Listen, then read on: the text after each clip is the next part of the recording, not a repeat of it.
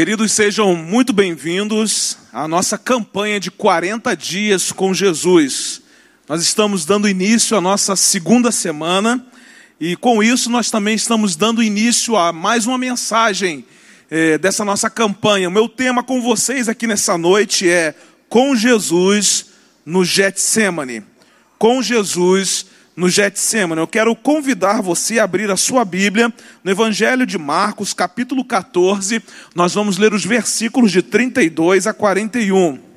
Marcos, capítulo 14, de 32 a 41. Diz assim a palavra de Deus: Então foram para um lugar chamado Getsemane, e Jesus disse aos seus discípulos: Sentem-se aqui enquanto vou orar. Levou consigo Pedro, Tiago e João e começou a ficar aflito e angustiado. E lhes disse: A minha alma está profundamente triste, numa tristeza mortal. Fiquem aqui e vigiem. Indo um pouco mais adiante, prostrou-se e orava para que, se possível, fosse afastada dele aquela hora. E dizia: Aba, Pai, tudo te é possível. Afasta de mim este cálice. Contudo, não seja o que eu quero, mas sim o que tu queres. Então voltou aos seus discípulos e os encontrou dormindo. Simão disse ele a Pedro: Você está dormindo? Não pode vigiar nem por uma hora? Vigiem e orem, para que não caiam em tentação. O espírito está pronto, mas a carne é fraca. Mais uma vez ele se afastou e orou, repetindo as mesmas palavras.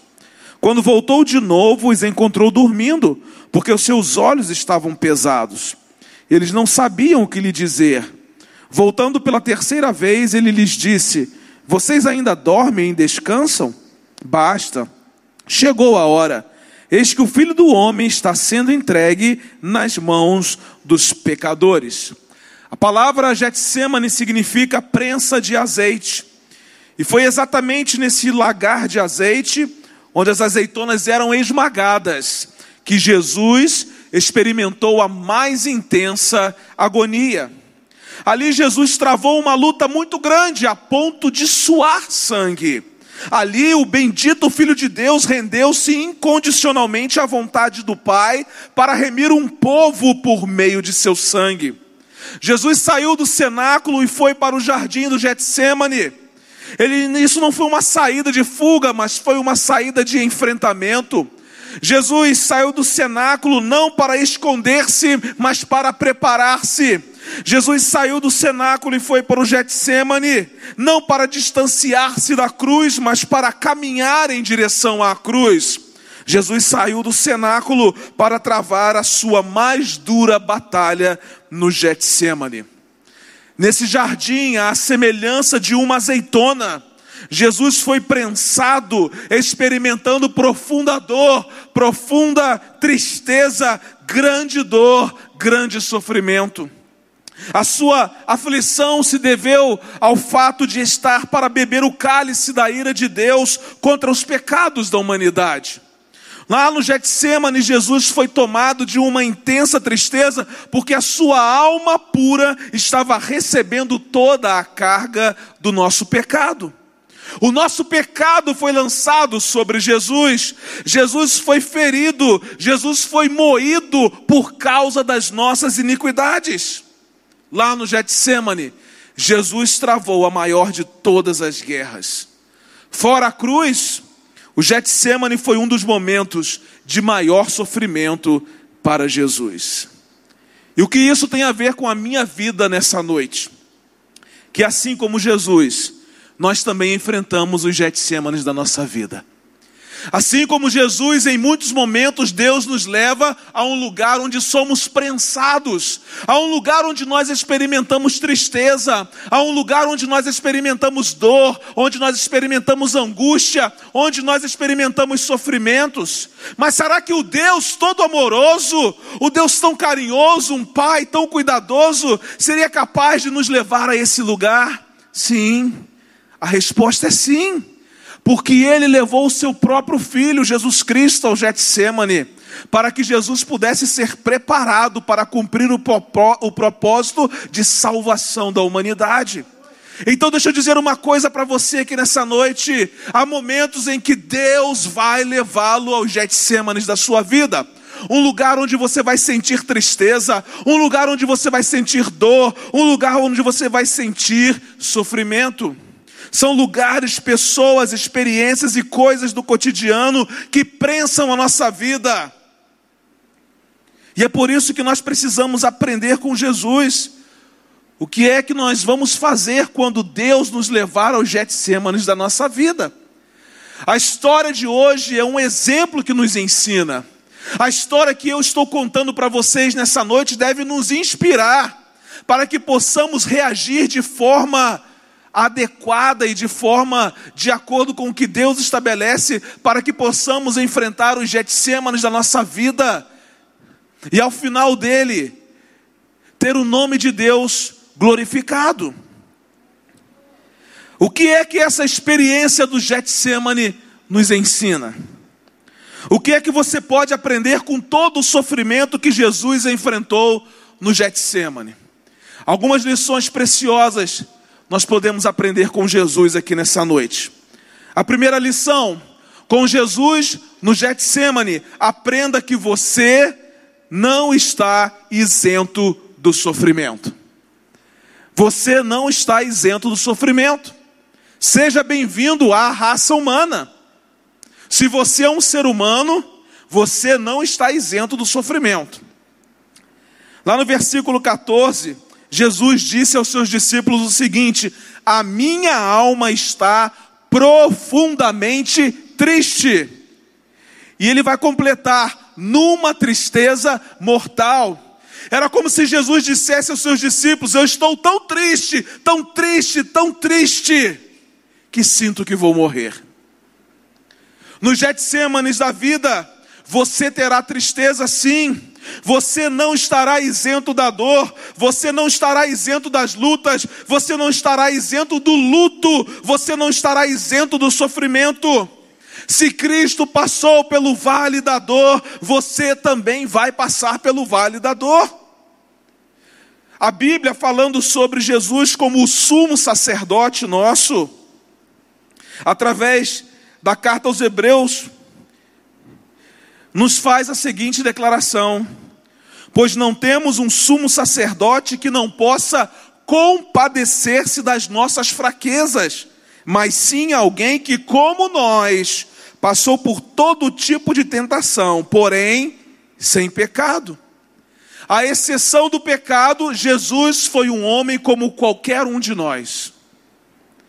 Nada na experiência humana é estranho para Jesus. Jesus sentiu fome, Jesus sentiu sede, Jesus sentiu cansaço, fadiga, angústia, Jesus foi acusado injustamente, Jesus foi esbufeteado, Jesus foi cuspido, Jesus foi crucificado, ou seja, tudo aquilo que um homem pode sofrer na face da terra, Jesus sofreu. Até com relação às questões do sofrimento, nós podemos aprender que o próprio Filho de Deus sofreu primeiro para que nós entendêssemos que nós também vamos sofrer. Se o próprio Filho de Deus não foi isento do sofrimento, Entenda uma coisa: você também não será. Se você ainda não sofreu, se prepare, porque vai sofrer. Se você já sofreu, já sabe o que é um sofrimento. Ou talvez você esteja atravessando um tempo de muita dor, de muito sofrimento. É o seu Getsemane. Há Getsêmanes aos quais Deus nos leva, mas há alguns Getsêmanes que nós entramos por causa daquilo que nós fazemos. Quando Deus nos leva ao Getsemane, já há um propósito estabelecido.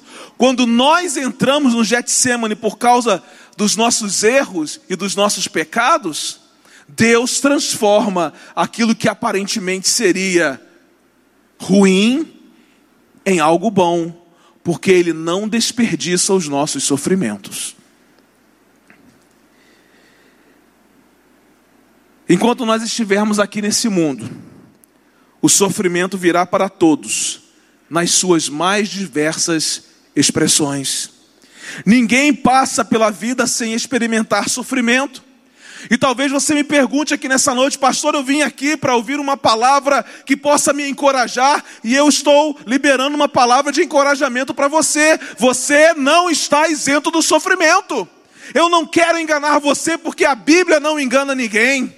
E se o Filho de Deus sofreu, nós também vamos sofrer.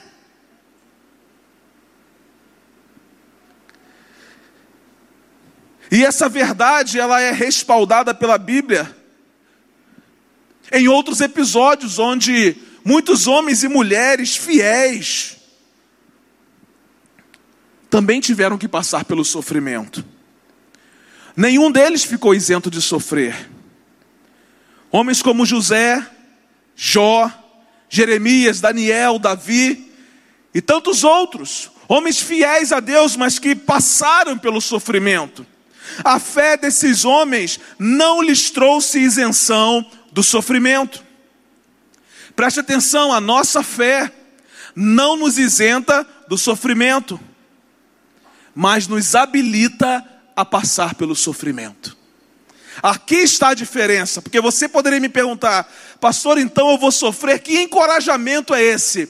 O encorajamento é a fé, é a fé porque ela não me livra do sofrimento, mas ela me habilita a passar pelo sofrimento, porque a fé em Deus me faz conhecer um Deus que está comigo na hora do sofrimento, um Deus que me alimenta na hora do sofrimento, um Deus que me conforta na hora do sofrimento, um Deus que me encoraja na hora do sofrimento, um Deus que está comigo todos os dias da minha vida.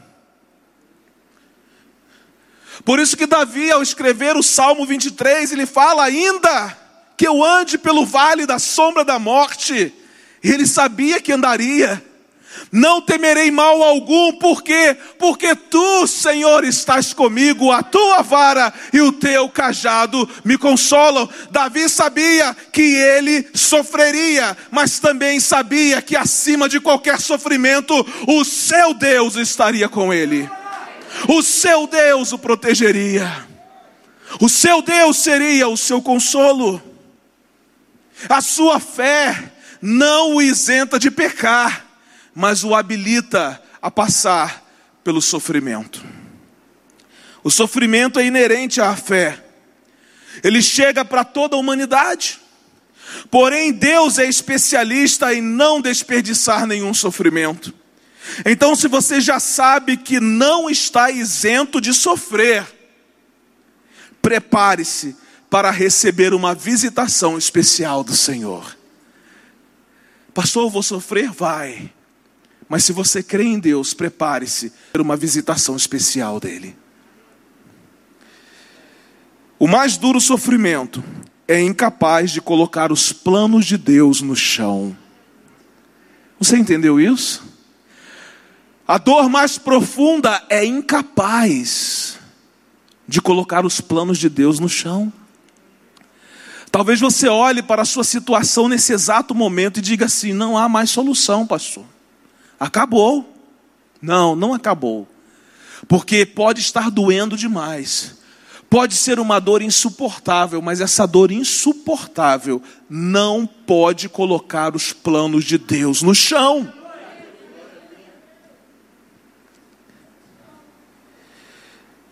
Com Jesus no Getsemane, aprendemos uma segunda lição. Aprenda que você não pode ficar sozinho no sofrimento. A primeira coisa você já aprendeu, você vai sofrer. Agora, a segunda coisa, você não pode ficar sozinho no sofrimento. Os versículos 33 e 34. Jesus levou consigo Pedro, Tiago e João, e começou a ficar aflito e angustiado. E lhes disse: A minha alma está profundamente triste, numa tristeza mortal. Fiquem aqui e vigiem. Jesus não passou pelo sofrimento sozinho.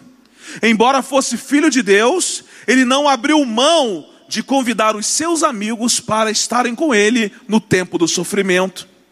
Quando eles chegaram no Getsemane, Jesus pediu que os seus discípulos vigiassem e orassem. Então ele pegou três dos seus discípulos, que eram mais próximos, Pedro, Tiago e João, e seguiu com eles um pouco mais adiante.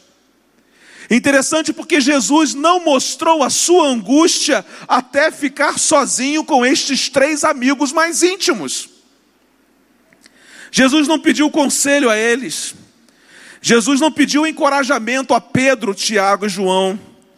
Jesus apenas desejava saber que eles estavam ao seu lado no meio de todo aquele sofrimento. Por quê, pastor? Porque Jesus sabia que aquela luta não deveria ser experimentada no isolamento.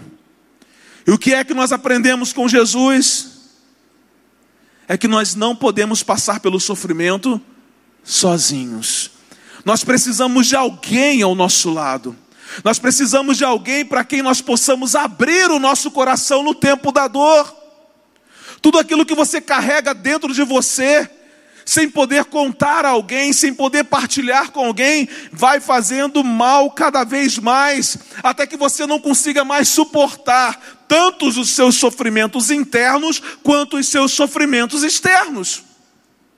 Jesus sabia que uma luta muito grande estava por vir, e ele precisava, humanamente falando, de três amigos próximos que estivessem com ele. O próprio Jesus reconheceu as fraquezas que existiam em sua humanidade. E por isso ele chegou à conclusão de que não poderia ficar sozinho naquele momento de intenso sofrimento. Jesus precisava da companhia dos seus amigos para compartilhar as pressões daquele momento intenso, daquela dor profunda, daquele sofrimento. Nós precisamos de gente ao nosso lado para compartilhar a nossa dor, para compartilhar o nosso sofrimento, para compartilhar as nossas angústias. E quando nós olhamos para o texto bíblico, é muito interessante notar que os homens que Jesus chamou para perto de si, aos nossos olhos, não corresponderam às suas expectativas. Ao invés de orarem e vigiarem, ao invés de orarem e velarem com Jesus, os seus três discípulos, os seus três amigos mais próximos, dormiram. E porque eles dormiram, eles perderam a noção da batalha que estava sendo travada. Mesmo assim, se você já sabe que vai passar pelo sofrimento, não enfrente esse sofrimento sozinho. Porque é interessante que Jesus era 100% homem, mas era 100% Deus. Jesus sabia que seus discípulos iriam dormir? Absolutamente. Claro que sabia. Mas mesmo sabendo que eles iriam dormir, Jesus não abriu mão de tê-los com ele. Olha que coisa interessante. Então não importa, não dê as suas justificativas dizendo assim, ah, mas eu vou chamar, pastor, e essa pessoa, ela não vai conseguir entrar nessa batalha comigo, ela vai dormir, ela vai sucumbir. Como é que eu vou abrir o meu coração? Preste atenção, se o próprio Filho de Deus, que conhecia todas as coisas, sabia que seus discípulos iriam dormir e mesmo assim os chamou para perto no tempo do sofrimento, eu e você então é que precisamos muito mais de chamar pessoas que estejam conosco na hora do sofrimento para partilhar a nossa dor, para falar das nossas angústias mais profundas, dos problemas que fazem o nosso coração doer. Aceite os seus limites. Entenda que você é um vaso frágil. Ter alguém com quem você possa revelar seus medos e angústias é extremamente saudável para enfrentar os sofrimentos dos Getsêmanes da vida. Experimente fazer isso. Você vai ver que os seus fardos cairão dos seus ombros. Pode ser que seus amigos não correspondam às suas expectativas. Pode ser que eles durmam ao invés de orarem, mas pelo menos eles estarão perto de você. Já viu gente que tem medo? Mas se tiver pelo menos uma pessoa dormindo ao lado dela, ela não tem medo. A pessoa não vai fazer nada, está dormindo. Mas ela não sente medo, não é verdade? Porque sabe que tem alguém ali do lado.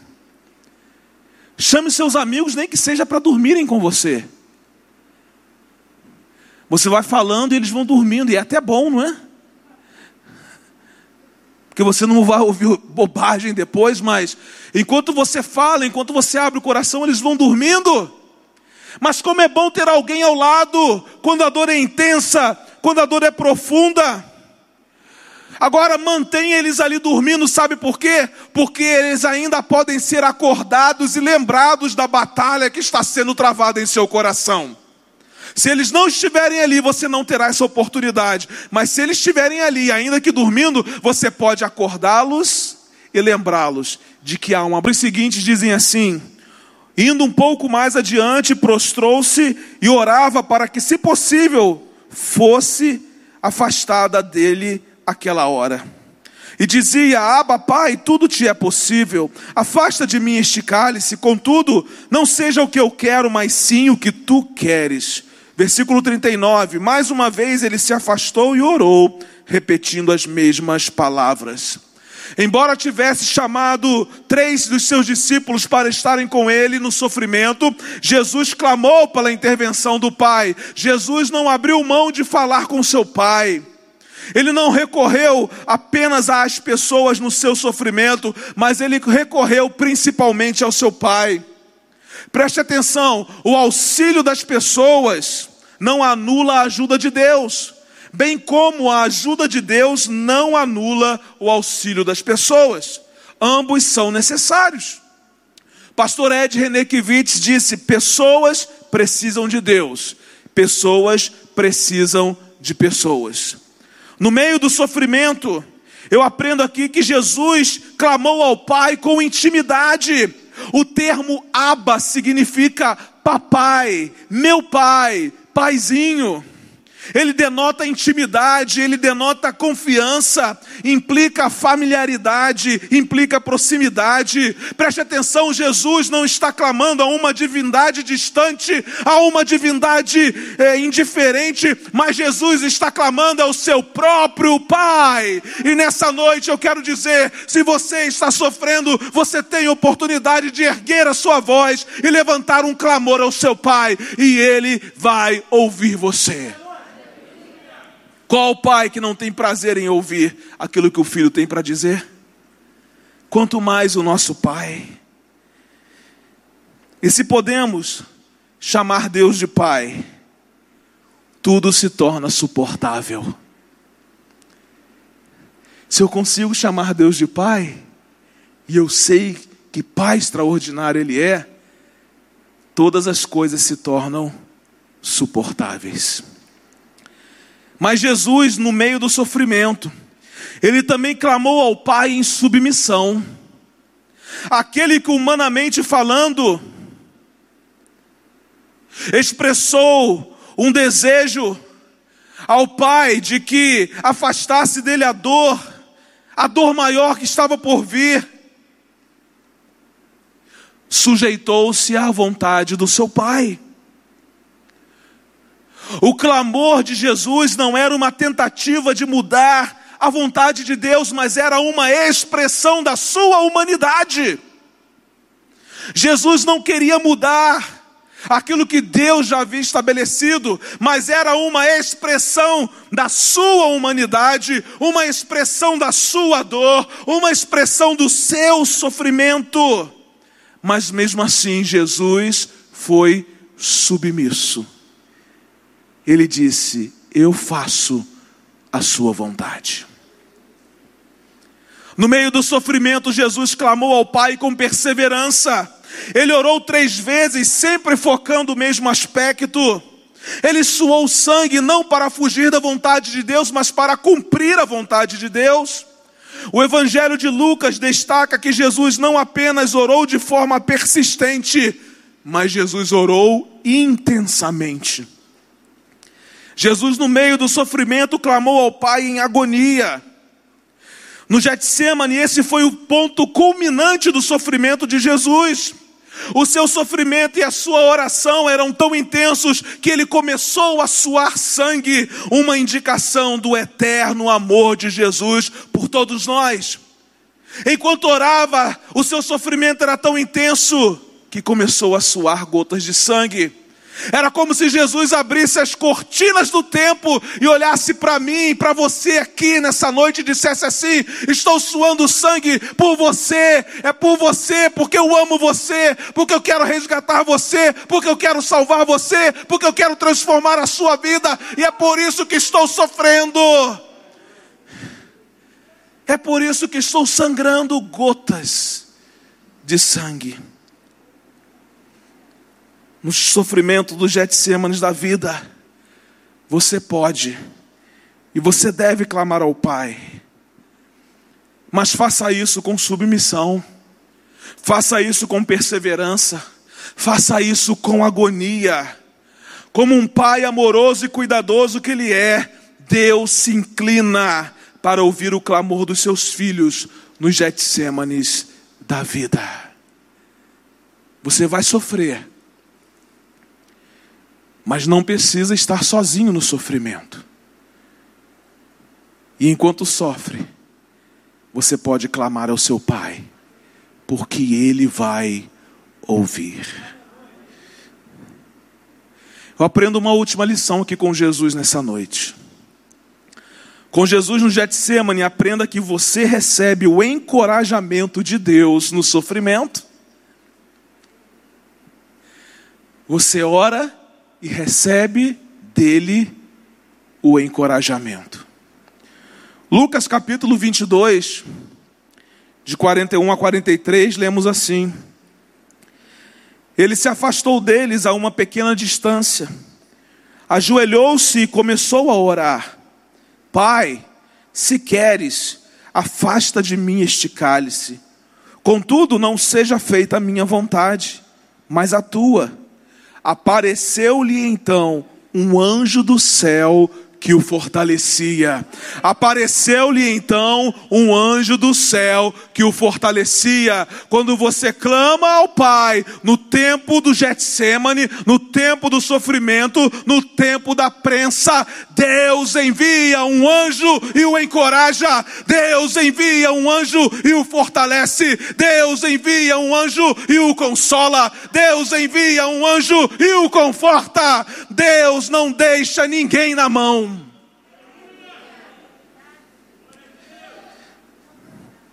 Jesus entrou no jardim do Getsemane, cheio de pavor e angústia, mas saiu dele consolado e encorajado. Ah, irmãos, é isso que Deus quer fazer. Muitas vezes nós entramos nos jardins do Getsemane na nossa vida, cheios de pavor e de medo. Mas Deus quer que nós saiamos desses Getsêmanes, confortados, fortalecidos e encorajados. O clamor de Jesus ao Pai no sofrimento trouxe-lhe paz depois da grande tempestade.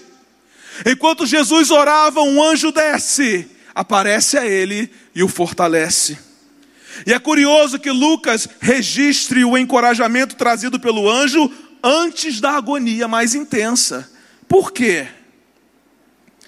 O anjo não apenas o encoraja no sofrimento, mas o encoraja para lidar com a hora mais intensa desse sofrimento.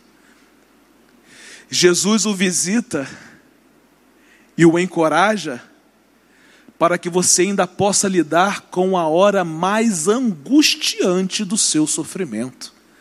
Jesus se antecipa, e quem antecipa governa. Jesus ele não espera você sofrer para depois agir. Ele chega primeiro. Ele sabia que Jesus, humanamente falando, sofreria uma dor insuportável. Mas ele manda um anjo para fortalecer e dizer: a dor maior vai vir, mas eu estou com você. A dor maior vai chegar, mas eu estou te encorajando. A dor maior vai chegar, mas eu estou te consolando. A dor maior vai chegar, mas eu sou maior que a dor. Eu sou maior que o sofrimento e eu chego primeiro.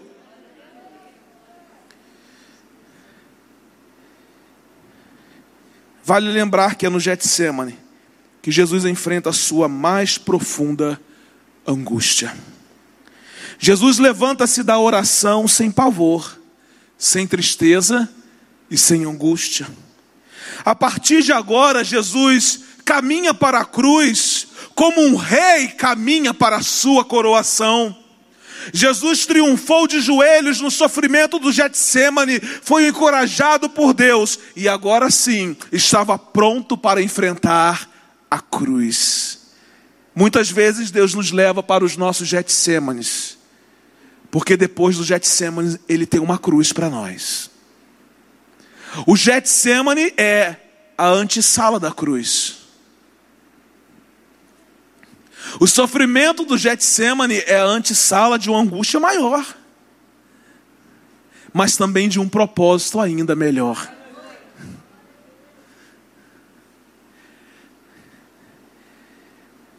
Hoje você pode estar enfrentando um grande sofrimento no Getsemane da vida. Mas depois de clamar ao Pai, você sairá dele consolado. Você sairá dele fortalecido, encorajado pelo próprio Deus para cumprir todo o propósito estabelecido pelo céu sobre a sua vida. Aquilo que para você pode parecer um fim, para Deus é apenas o começo. Aquilo que para muitos parecia ser o fim, era apenas o começo o começo de um reinado glorioso, o começo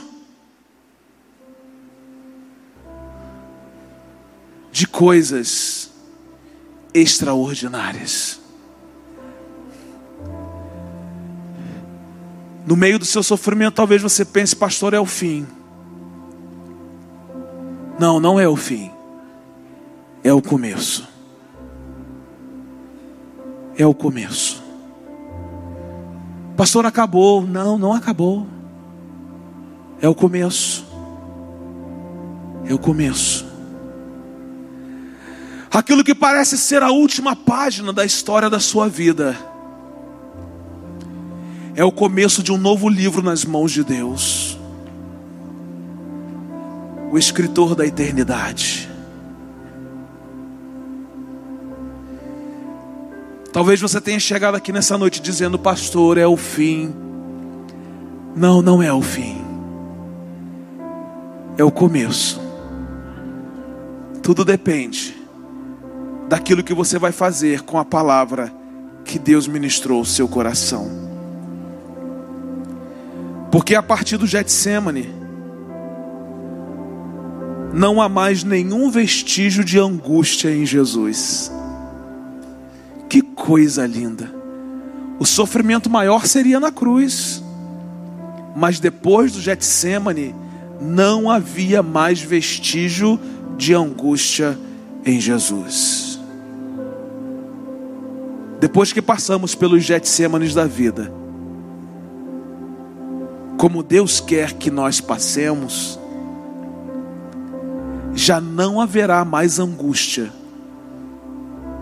para os próximos sofrimentos. A partir dos Getsêmanes da sua vida, eu profetizo que nenhum mais vestígio de dor, de angústia, e de sofrimento virá sobre a sua vida. Você receberá o encorajamento de Deus para seguir adiante. Gostaria de pedir que você ficasse em pé nesse momento. Que você curvasse a sua cabeça. Que você fechasse os seus olhos. No Getsemane, Jesus foi prensado por Deus para que dele pudesse ser extraído o melhor azeite, a fim de que ele morresse na cruz e executasse todo o plano de salvação da humanidade. Era necessário que Jesus passasse pelo Getsemane. É necessário que eu e você passemos pelos Getsêmanes da vida. Nesses Getsêmanes, somos prensados por Deus. Somos esmagados por Deus, mas como é precioso ser esmagado por um Deus tão extraordinário como é o nosso Deus, porque é o mesmo Deus que nos esmaga e nos reconstrói, é o oleiro que está preparando o vaso, E em determinado momento esse vaso se quebra em suas mãos e ele o reconstrói. Deus nos leva aos Getsêmanes para reconstruir a nossa vida, para restaurar a nossa vida, salvar a nossa vida. Talvez você esteja aqui nessa noite e nunca teve uma experiência com Jesus. E está enfrentando os Getsêmanes. Deus leva você aos Getsêmanes. Porque Ele quer salvar você. Ele quer transformar a sua história de vida. Ele quer preparar você para coisas maiores, assim como ele preparou o seu próprio filho para coisas maiores. Você não está isento do sofrimento.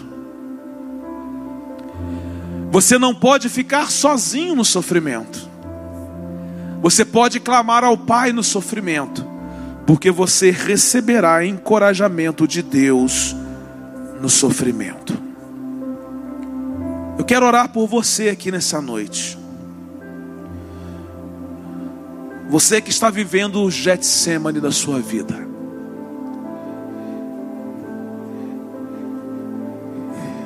E antes de fazer esse convite a você, deixa eu dizer uma coisa. Aleluia, porque até antes de fazer o convite já tem gente chegando. Às vezes a gente se sente acomodado no nosso lugar.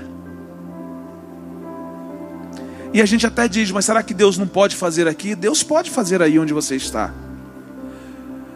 Mas muitas vezes Deus quer nos tirar da nossa zona de conforto e até expor a nossa vida. Você pode dizer, pastor, eu vou lá na frente, vou me expor, vou mostrar para todo mundo que eu sofro. Bem, eu já estou aqui. Mas deixa eu dizer, muitas coisas só vão acontecer quando você expuser a sua vida. Tem coisas de Deus que estão preparadas para aqueles que estão dispostos a deixar a sua zona de conforto. Lá em Marcos capítulo 3 conta a história de um homem que estava numa sinagoga. Jesus entra naquela sinagoga, aquele homem tem uma mão atrofiada. E sabe o que Jesus diz àquele homem? antes de curá-lo, venha para o meio. Aquele homem só foi curado porque ele saiu da sua zona de conforto e foi para o meio. E Jesus o curou, e era um sábado. A mulher do fluxo de sangue no meio da multidão toca na orla das vestes de Jesus, é curada, mas fica no anonimato. Mas Jesus diz assim: Eu quero conhecer você. Quem é você? Se apresenta, se apresenta, se apresenta, porque eu tenho muito mais do que uma cura, uma simples cura na sua vida. Se apresenta. Aquela mulher não suportou e se apresentou. Ah, Senhor, aqui ó, estou eu. Jesus desce do monte e acaba de descer do monte. Um homem leproso se apresenta. Ninguém podia tocar naquele homem. Aquele homem já estava vivendo fora da sua sociedade, da sua família, isolado, mas ele toma a decisão de sair do seu lugar de lepra para ser transformado por Jesus. Ele deixa o seu lugar sem se importar com aquilo que as pessoas estavam pensando ou falando, e Jesus cura aquele homem da sua lepra. Tem coisas que Jesus quer fazer na sua vida aqui nessa noite. Enquanto eu pregava aqui, Deus ministrava o meu coração. Mas só vai fazer se você tomar uma atitude de deixar o seu lugar. Quem quer deixar o seu lugar e vir aqui à frente, pode começar a deixar o seu lugar e vir. Tem coisas que tem coisas que Deus vai fazer aqui na sua vida nessa noite. Mas é a partir da decisão que você toma de deixar a sua zona de conforto e vir. Eu não vou enganar você não, tem sofrimento. Mas você não precisa entrar nesse sofrimento sozinho. Você pode clamar ao Pai no sofrimento e você vai receber de Deus, do Pai, você vai receber de Deus, do Pai, o encorajamento, o conforto, coisas novas, coisas extraordinárias. Deus trouxe você aqui nessa noite para curar a sua vida. Entenda isso. Entenda isso. Aleluia. Aleluia. Pastor, eu não tive uma experiência com Jesus, não tenho uma experiência com Jesus, mas nessa noite eu quero entregar minha vida para Jesus. É o primeiro passo que você dá. É o primeiro passo. É o primeiro milagre. Quem é você? Levante sua mão onde você estiver. Pastor, eu quero entregar minha vida para Jesus aqui nessa noite. Se você estiver aqui à frente, pode levantar sua mão. Quem vai levantar a sua mão aqui nessa noite, dizendo assim: Eu quero Jesus. Eu quero Jesus. Não dá para ficar sem Jesus. Não dá para viver sem Jesus. Quem quer Jesus aqui nessa noite? Quem quer Jesus? Quem quer voltar para os braços de Jesus aqui nessa noite? O lugar de onde você nunca deveria ter saído. Quem quer voltar para os braços de Jesus? Tem alguém aqui que quer voltar para os braços de Jesus nessa noite? Nós vamos cantar uma canção. Gostaria que vocês que estão aqui à frente chegassem aqui para o meio. Vamos liberar os corredores. Nós vamos cantar uma canção. Isso, chega mais aqui.